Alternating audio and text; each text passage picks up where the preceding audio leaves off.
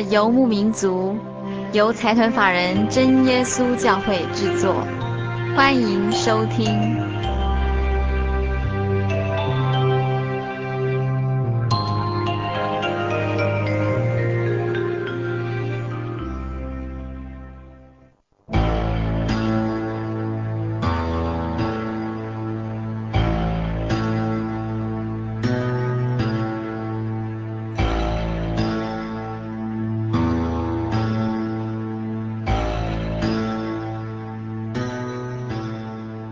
游牧民族在空中的朋友，大家好，我是佩芝，很高兴一个星期的时间又到了。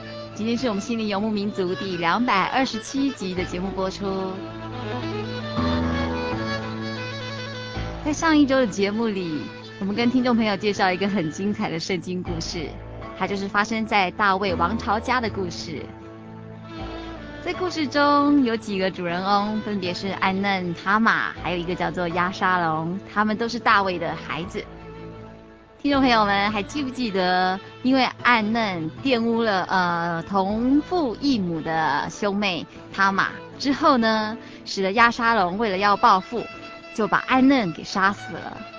那当暗嫩被杀了以后，这个押沙龙啊，他就跑到基述王那里三年哦。但是因为不论暗嫩或者是押沙龙都是大卫的亲骨肉嘛，所以大卫难免心中还是惦记着押沙龙。这一周呢，我们就紧接着要赶快跟听众朋友继续介绍这个押沙龙啊，他回国之后的所作所为。首先啊，这个押沙龙他从来没有因为设计杀害兄长这件事情而悔改。他从来不觉得这是一件错事，所以他没有知罪悔改的经历，就被接纳归回了。而接下来的故事发展呢，先跟听众朋友们卖个关子。这个押沙龙他是大卫的儿子嘛，那他的生平事迹都详细记载在圣经的旧约，以及也就是圣经的前面部分，撒母耳记下十三到十八章。押沙龙他可以算是圣经上的名人。可是他却不像所罗门那样，因为为耶和华建造圣殿而知名，而是因为这个押沙龙他最后成为大卫家的逆子而成名。我们在一段音乐过后，赶快继续跟听众朋友们分享这个精彩的圣经故事——押沙龙的叛变。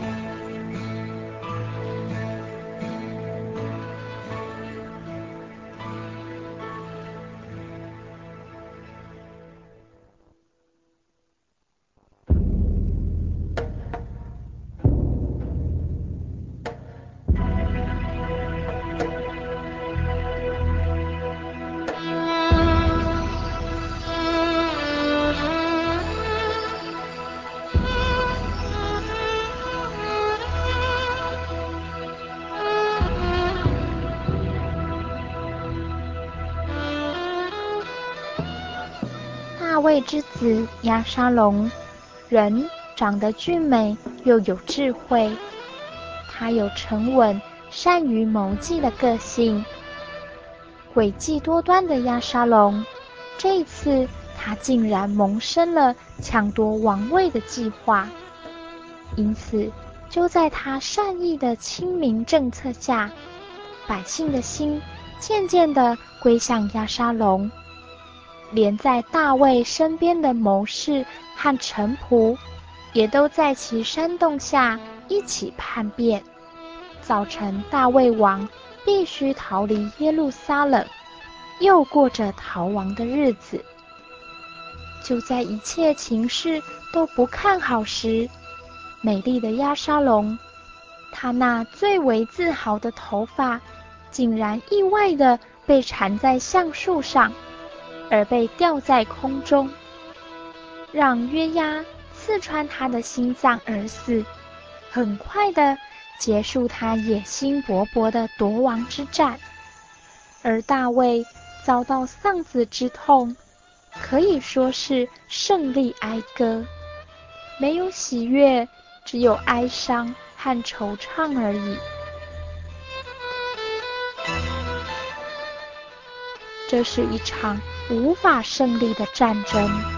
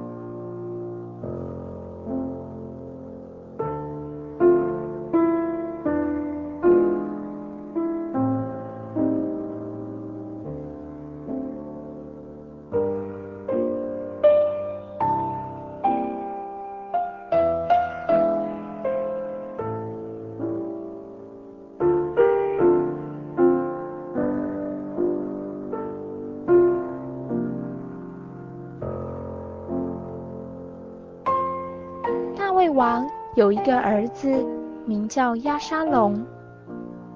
在以色列全地之中，无人像他那样俊美，得人称赞。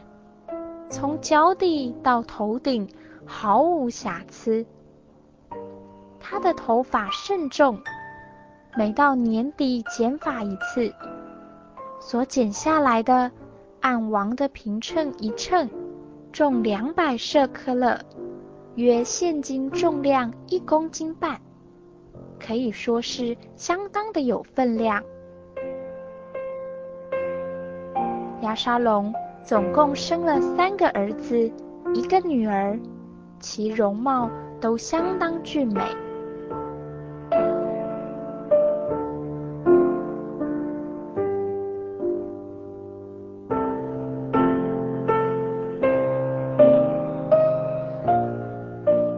五十人在我面前开路，我要驾着马车到城门的道旁。凡有诉讼要去王判断的，就叫他过来，好让我问清楚他是哪支派的人，有什么事情要申诉，好让我依法处理。知道了，主人。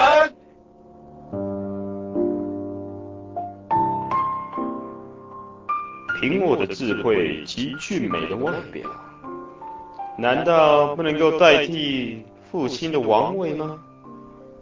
只要我好好的部署规划，王位可以说是胜算在握。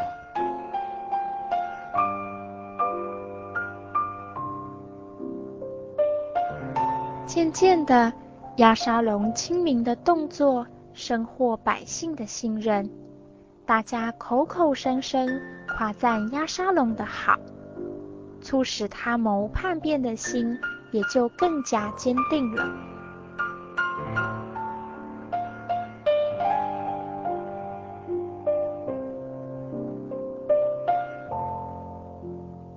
亲爱的父王，求你准我往希伯仑去，还我向耶和华所许的愿，因为我住在亚兰的基述，曾许愿说，耶和华若使我回耶路撒冷，我必侍奉他。平平安安的去吧。感谢王的允许我这就起身往西伯伦去。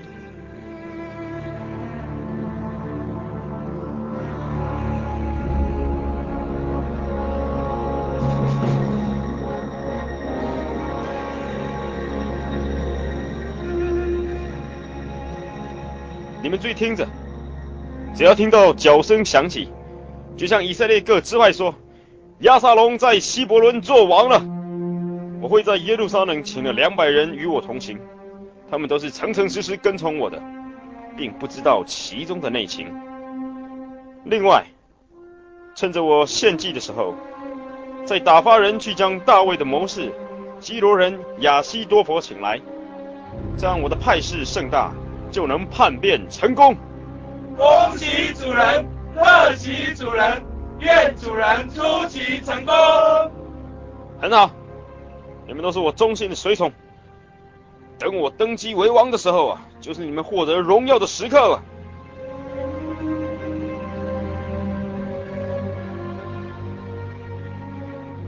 另一方面，居住在王宫内的大卫王，见到仆人脚步匆忙地跑进宫殿里来，急急禀告押沙龙领众人叛变的消息，并将以色列百姓的心如何归向押沙龙的经过，全部告诉王知道。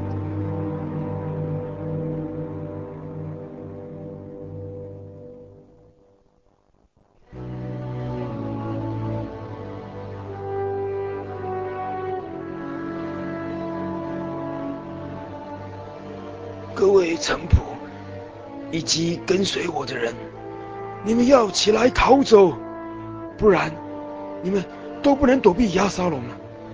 要赶快走啊！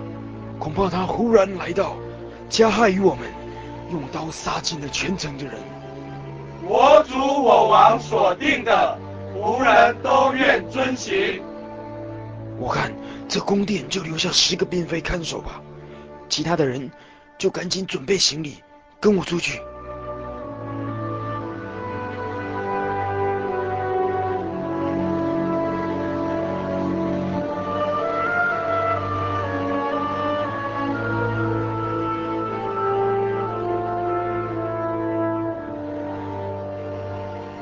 收拾好简单的行李，大卫就带着家人及臣仆离开了耶路撒冷。开始躲避儿子押沙龙的追杀。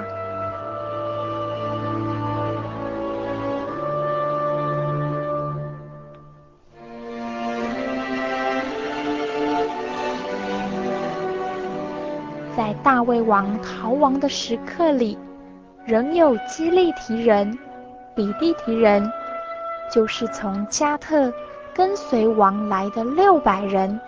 来到大卫王面前跟随他。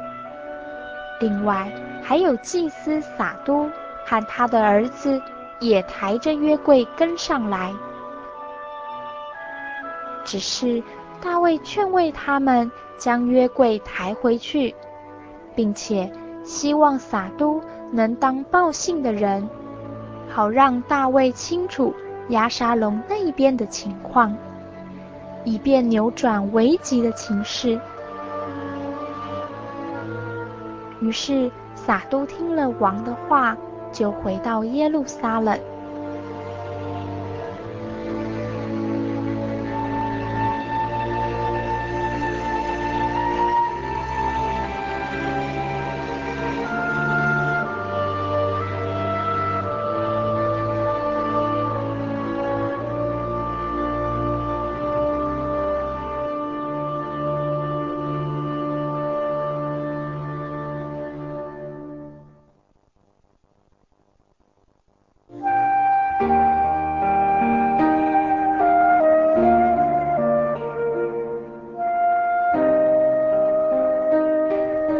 种平安，不属于这个世界；有一种宁静，比睡眠更甜美；有一种声音，要安慰您的心灵。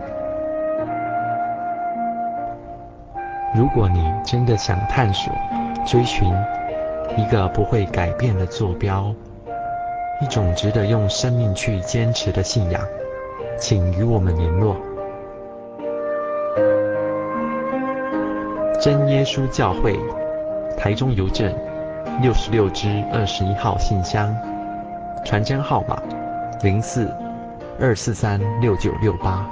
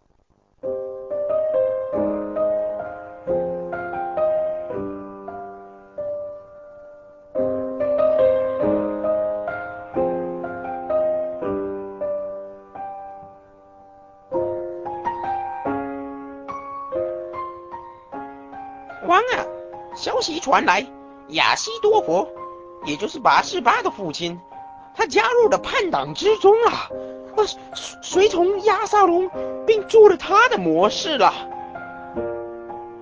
耶和华，求你使亚西多佛的计谋变为愚拙吧。我们不要气馁，继续往山顶上走，到敬拜神的地方去。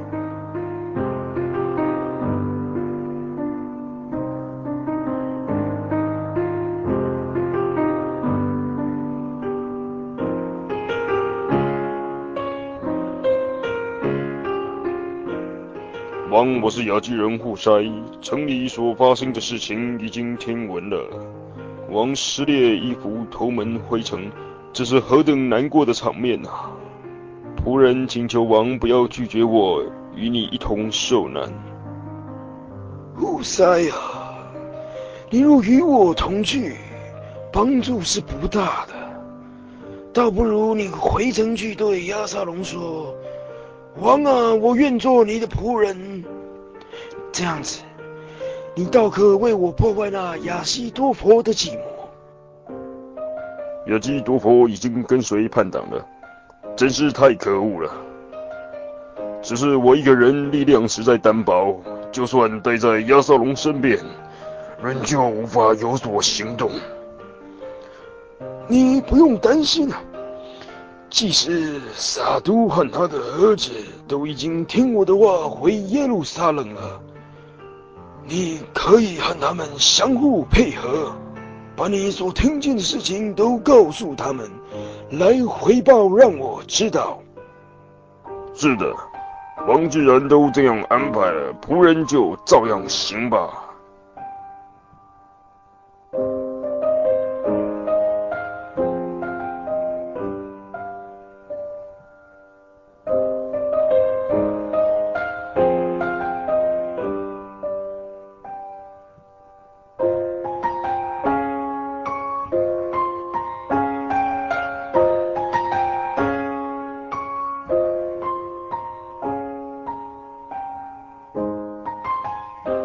筛分离后，大卫刚过山顶，见米菲波设的仆人洗巴拉着备好的两匹驴，驴上驮着两百面饼、一百葡萄饼、一百夏天的果饼、一皮袋酒来迎接他。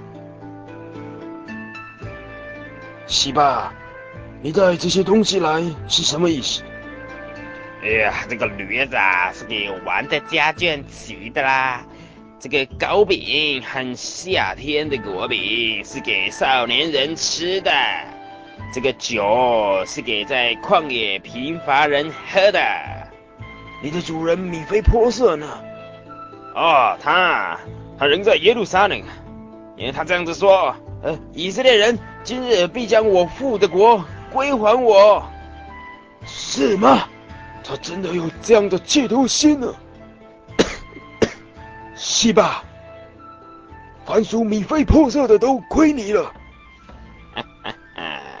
我叩拜我主我王，愿我在你眼前蒙恩。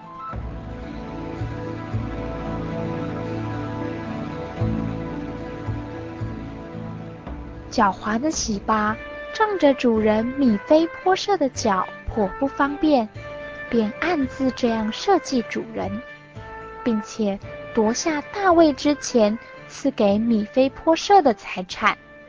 这可以说是趁着战乱发财的人。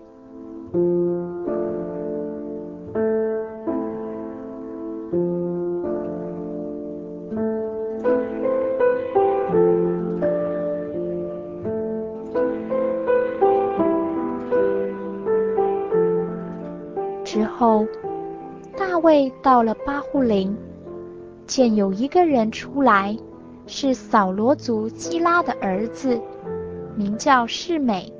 他一面走，一面咒骂，又拿石头砍大卫王和王的仆人。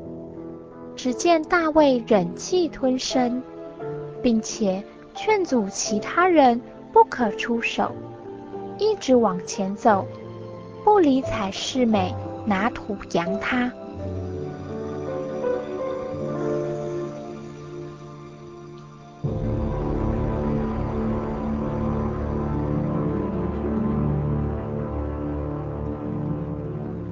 另一方面，举兵前进的叛变军队，在押沙龙的带领下，浩浩荡荡地进入了耶路撒冷。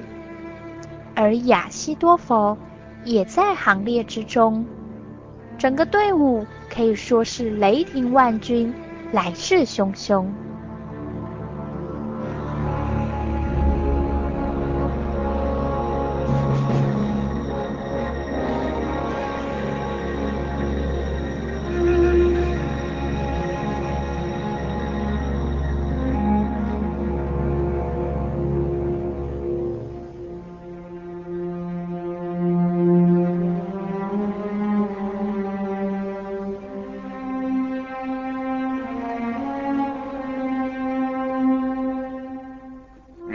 万岁！愿王万岁！户筛早就在此等候多时了。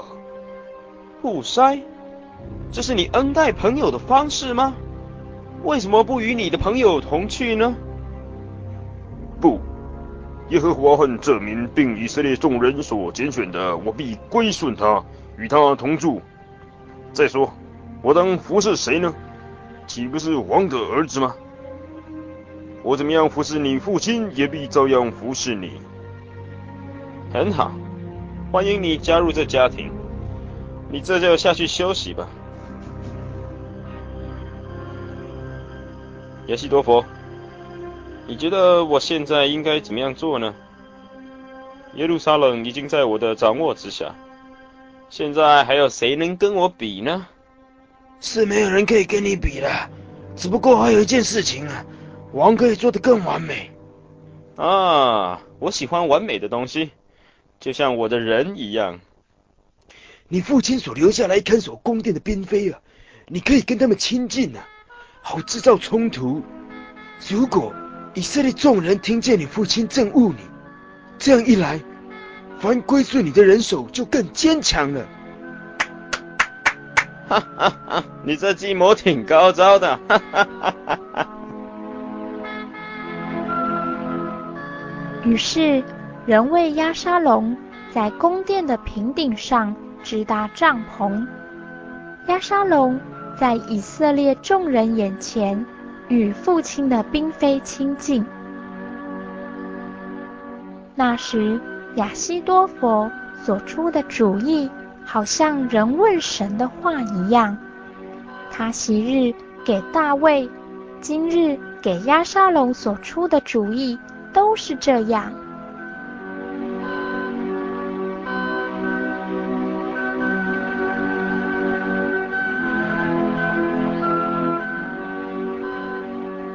这一天，亚西多弗又来到亚沙龙面前，准备要献祭加害大卫王。求你准我挑选一万两千人。我今夜就起身追赶大卫，趁他疲乏手软，我忽然追上他，使他惊慌，跟随他的民必都逃跑，我就单杀王一人，使众民都归顺你。你所寻找的人既然死了，众民就如意归顺你，这样也就平安无事了。这倒是一个一劳永逸的方法，不过我倒想听听户塞的意见。造雅基人户塞来。造雅基人户塞，造雅基人户塞，造雅基人户塞，造。雅基人户筛。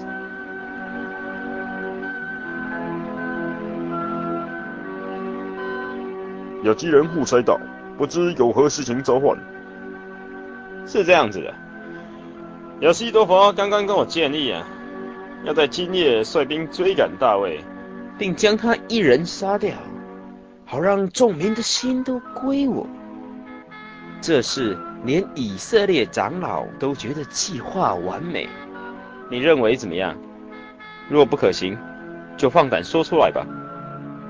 我认为亚西多佛这次所出的计谋不尽完美。嘿，怎么会了？这件事情啊，我前后推敲了许久，才向王表明的。户筛，你的角度切入点为何？是的，有一点我希望大家能清楚：你父亲和跟随的人都是勇士，现在他们心里恼怒，如同田野丢掉刚出生小熊的母熊一般。而且你父亲是个战士。必不和民一同住宿。他现今或藏在坑中，或在别处。若有人首先杀他，凡听见的人必说：跟随押沙龙的民被杀了。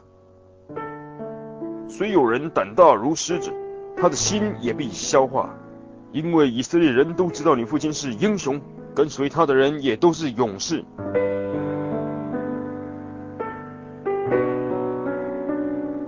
嗯。你这话倒是言之有理哈，那你的计谋怎么样呢？说来听听。依我之计，不如将以色列人从但直到别是巴，如同海边的沙那样多，聚集到你这边来。你也亲自率领他们出战，如同露水下到地上一般，连他与跟随他的人一个也不留下。他若进了哪一座城，以色列众人必带绳子去。将那城拉到河里，甚至连一小块石头都不剩下。这样听起来，这计划比亚西多佛好太多了。我看呢、这就照护塞的计划去进攻了。可恶啊！这亚沙龙竟然重视起护塞的意见，也不想想看。他今天会有这样子的威望，不都是我出的主意吗？现在竟然听信那个投降者的话，真是气死我了！真是气死我了！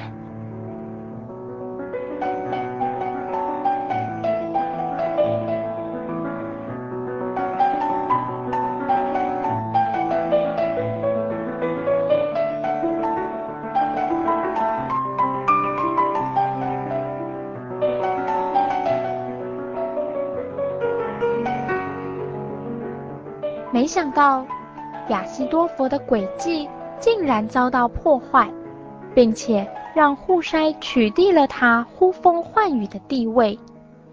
恼恨的他竟然气得回到自己的本城，留下遗言，便上吊死了，结束了诡计多端的一生。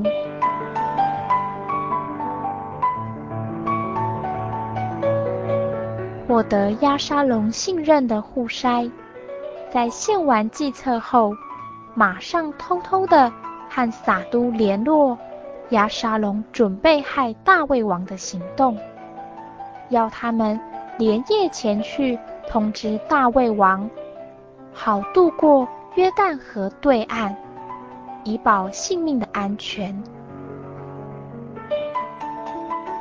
此时，父子俩的征战即将爆发。大卫点数跟随他的人，立千夫长、百夫长，率领他们，并打发军兵出战，分为三队，一队在约押手下，一队在洗鲁雅的儿子约押兄弟亚比筛手下，一队则在加特人以太手下。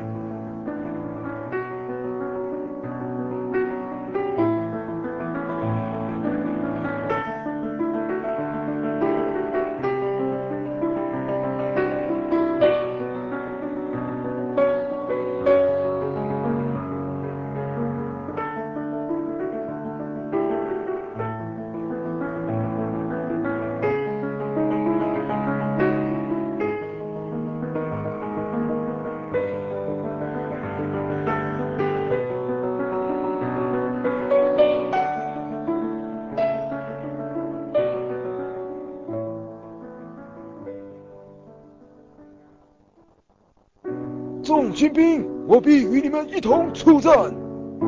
王，众军兵的意思说你不可出战。若是我们逃跑，敌人必不介意；我们阵亡一半，敌人也不介意。因为你一人强势我们万人，不如在城里帮助我们。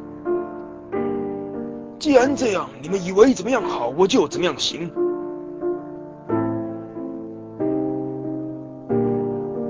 约押、亚比赛、以太。你们仔细听好，要为我的缘故款待那少年人亚沙龙，千万不要杀他，这是我唯一的命令，希望众军兵都能遵守。愿耶和华真神帮助大家，你们就平安的出战吧。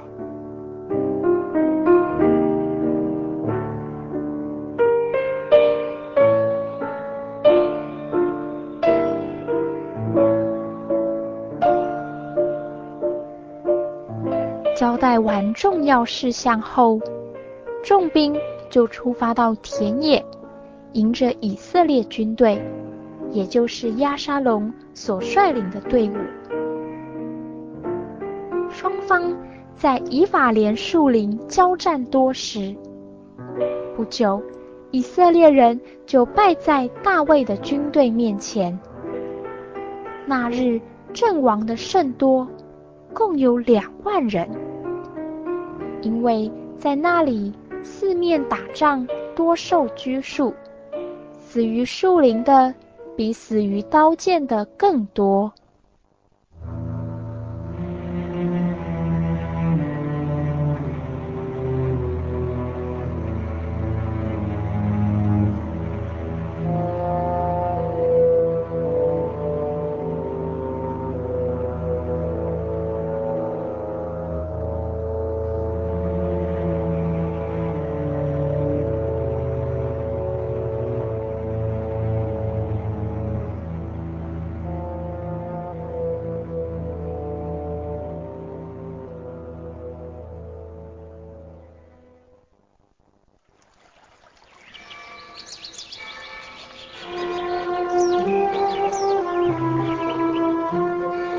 在这个地方，您可以找到生命的平安。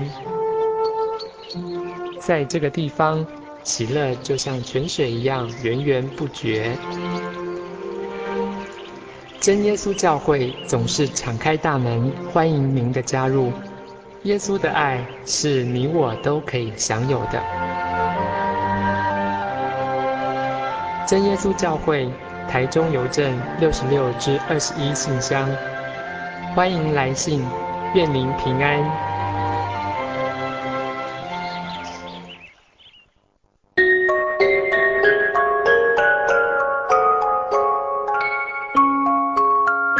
今年的有一民族在全省各地不同时段播出。新竹的朋友，请收听兴隆电台 FM 八九点一。每个星期天晚上十一点到十二点，台北的朋友，请收听劳工教育电台 FM 九一点三，每个星期天晚上九点到十点。年龄的朋友，请收听金元零之三 FM 八九点三，每个星期天晚上十点到十一点。台中的朋友，请收听大千电台 FM 九九点一，每个星期天晚上九点到十点。嘉义的朋友，请收听深辉电台 FM 九五点四，每个星期天晚上十一点到十二点。台南的朋友。请收听幸福之声 FM 九九点七，每个星期天下午一点到两点。高雄屏东的朋友，请收听下港电台 FM 九零点五，每个星期天早上八点到九点。花莲的朋友。请收听花莲调频 FM 一零七点七，每个星期天下午一点到两点。高雄屏东的朋友，请收听新台湾之声 FM 八八点九，每个星期天晚上十点到十一点。台东的朋友，请收听台东之声 FM。九八点七，每个星期天下午三点到四点。金门的马祖的朋友，请收听金马之声 FM 九九点三，每个星期天晚上九点到十点。欢迎收听心灵游牧民族。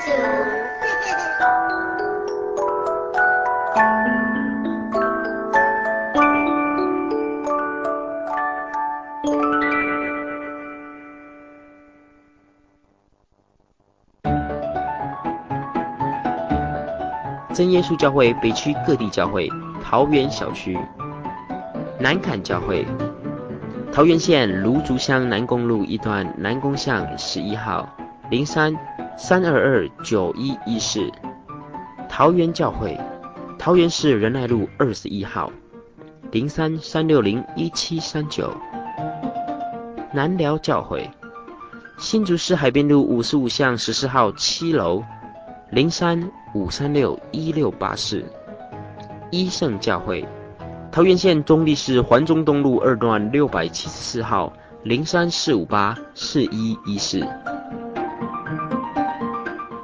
园教会，桃园县大园乡仁德七十七号。零三三八五三零七零，内力教会。桃园县中坜市荣民路四十八号四楼。零三四五五零一九二，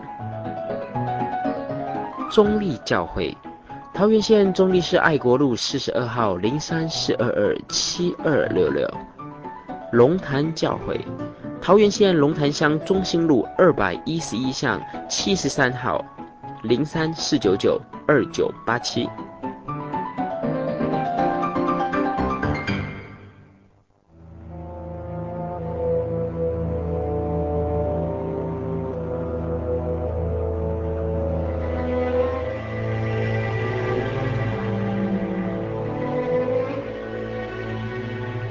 报告约亚领队，我看见押沙龙骑着骡子从大橡树的树枝底下经过，结果头发被树枝缠住，就悬挂起来了。他是我骑的骡子，哇，咕噜咕噜咕噜就离他而去了。你既然看见他，为什么不将他打死落在地上呢？你如果打死他，我就赏你十色克勒银子和一条带子。嘿。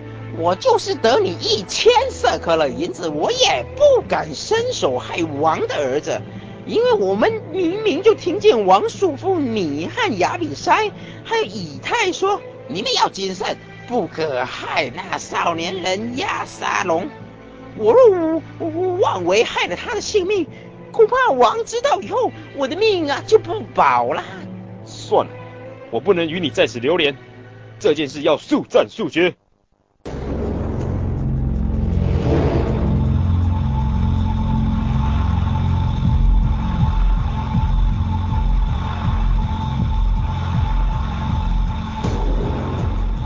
月牙，你好大胆，拿着刀枪带人来围绕我哈！这可是千载难逢的机会，你竟然会被这一头美丽的头发所牵制！你想做什么？别忘了，我是王的儿子。哦，你还有想到王是你的依靠吗？拿着刀一直追杀我们，好像要置我们于死地，这样合理吗？人生本来就是这样了。我父亲老了，很多事情啊都不清楚了。我是他儿子，接续为王，有何不可呢？你错了，我今天就要除掉你这个忘恩负义的人。呃啊啊啊啊啊啊啊啊！其他人还不赶快出手？我已经刺穿他的心脏了。月牙。手拿三杆短枪，刺透押沙龙的心，并命令十个少年人围绕押沙龙，不管他的哀嚎及惨叫声音，活活的将他杀死。没想到，美丽又有智慧的押沙龙，竟然是这样的死法。他是在毫无防备之下。任敌人而为，而那引以为傲的头发，却成为命丧黄泉的致命伤。这样的结果，真的不禁令人唏嘘不已。由于押沙龙一死，以色列军队群龙无首，战争也就这样结束。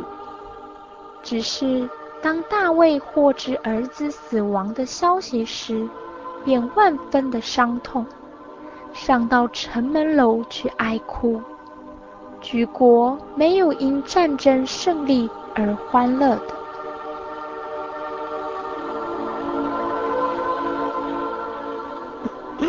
我儿押沙龙啊，我儿，我儿押沙龙啊，我恨不得替你死啊！亚萨龙，我儿，押沙龙，我儿，我儿。你今日使你所有的仆人都惭愧了，他们今日救了你的性命和你儿女妻妾的性命，你却爱那恨你的人，恨那爱你的人。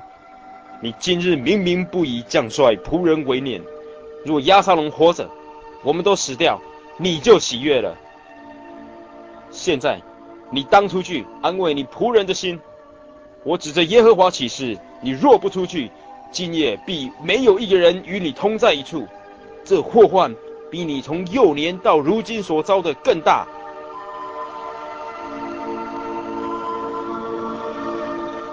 听到约押这番进言及劝告，于是。大卫王收拾起伤痛的心起来，坐在城门口。众民听说王坐在城门口，就都到王面前。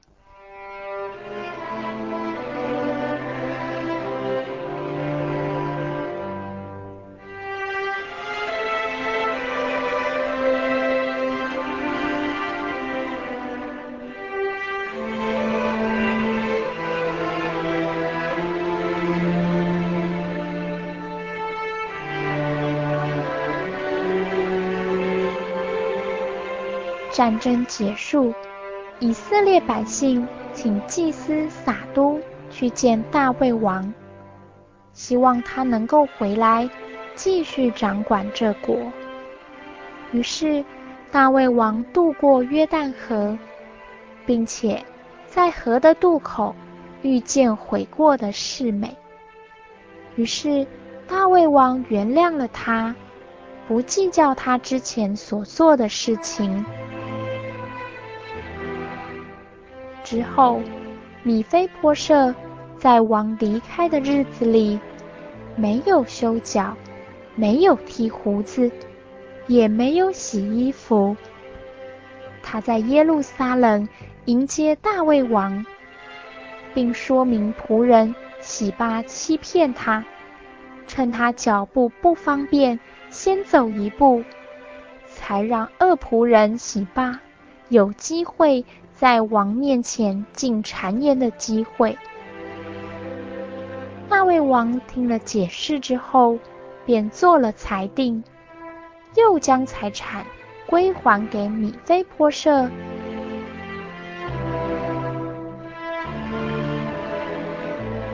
至此，国中事务又平息了好一阵子，一直到大卫王年老。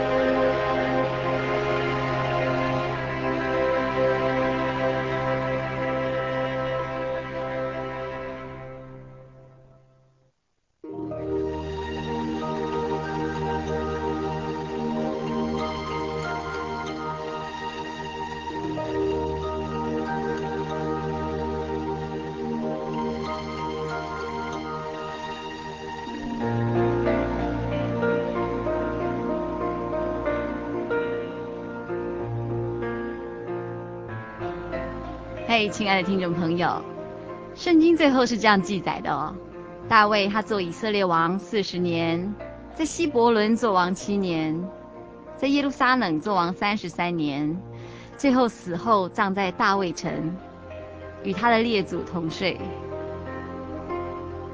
我们在这整个大卫王朝的故事里面可以看到哦，大卫其实他可以从押沙龙他自己的儿子身上看到他自己过去的一些罪行。而且可以说是有过之而无不及，因为当年大卫与拔示巴犯了奸淫，又杀了拔示巴的丈夫乌利亚，神就说了他的家庭必遭灾祸，他眼睁睁地看着这些灾祸实现而痛心疾首。虽然他向神悔改，而神也赦免他了，可是他仍然应当要承担他做错事情所换来的恶果。在这件事情上，我们可以同时看到神的公义以及慈爱在大卫身上同时显明。听众朋友，我们一起来回想哦，这个大卫的一生啊，可以说是经历许多波折与苦难，对不对？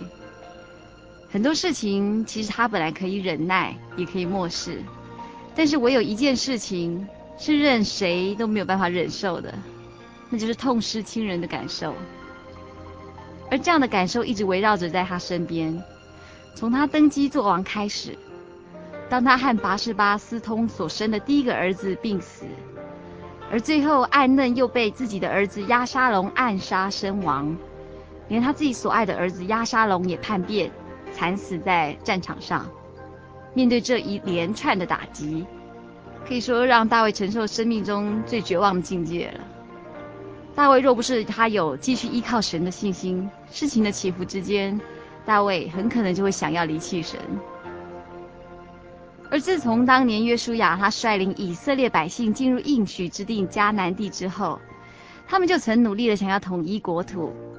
经过四百年之后，他们终于在大卫的手上完成了这个目标。而大卫的施政原则就是以神旨意以及百姓的幸福为依归。因此，虽然大卫王他曾经有过过失。但是他仍然是合神心意的，他将他自己的一生交给神，求神饶恕他曾经犯的罪，并且忠诚不渝的归向神，这是他爱神的方式。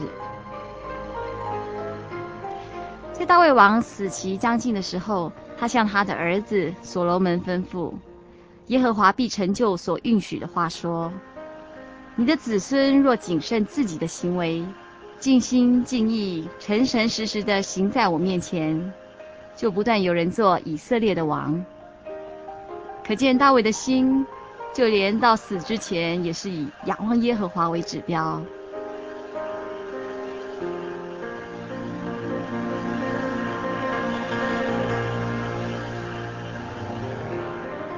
亲爱的听众朋友，大卫的故事到这个地方等于是告一个段落。我们从大卫王的得以失介绍到他的儿子暗嫩、女儿他玛、押沙龙，以及最后押沙龙的叛变。这些故事呢，通通记载在旧约的圣经撒母耳记上十七章到撒母耳记下二十四章。听众朋友，如果想要更清楚这些详细的记载，可以去翻翻圣经哦。希望借由这样的介绍，能够让听众朋友更清楚圣经里面的故事。也希望听众朋友如果有机会的话，欢迎进一步接触这个信仰。您可以来信索取本集节目卡带，或是参加圣经函授课程。来信请寄到台中邮政六十六支二十一号六十六支二十一号信箱，或是传真到零四二二四三六九六八零四二二四三六九六八，心灵的游牧民族节目收就可以了。我们从现在开始，祝福所有听众朋友，在未来一个星期里都能健康快乐，愿神祝福大家平安。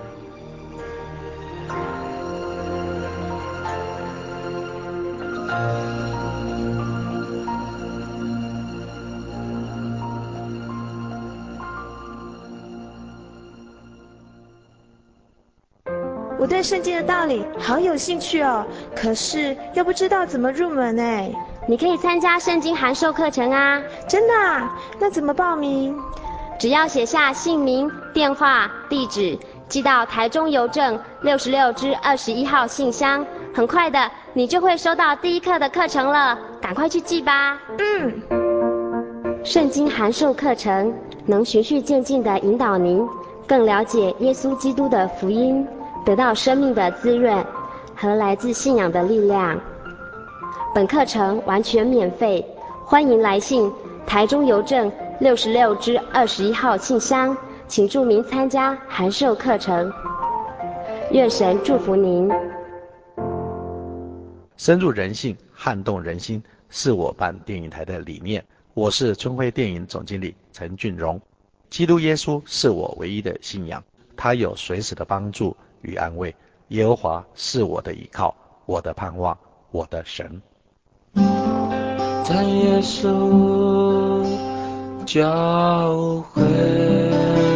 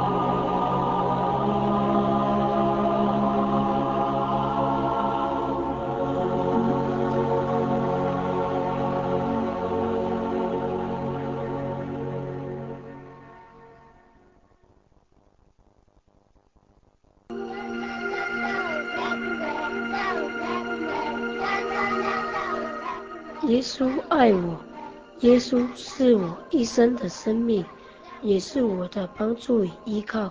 假如有一些困难和一些不会的地方，耶稣都会在我们身边。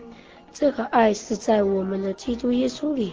只要我们说耶稣爱我，就与耶稣同在了。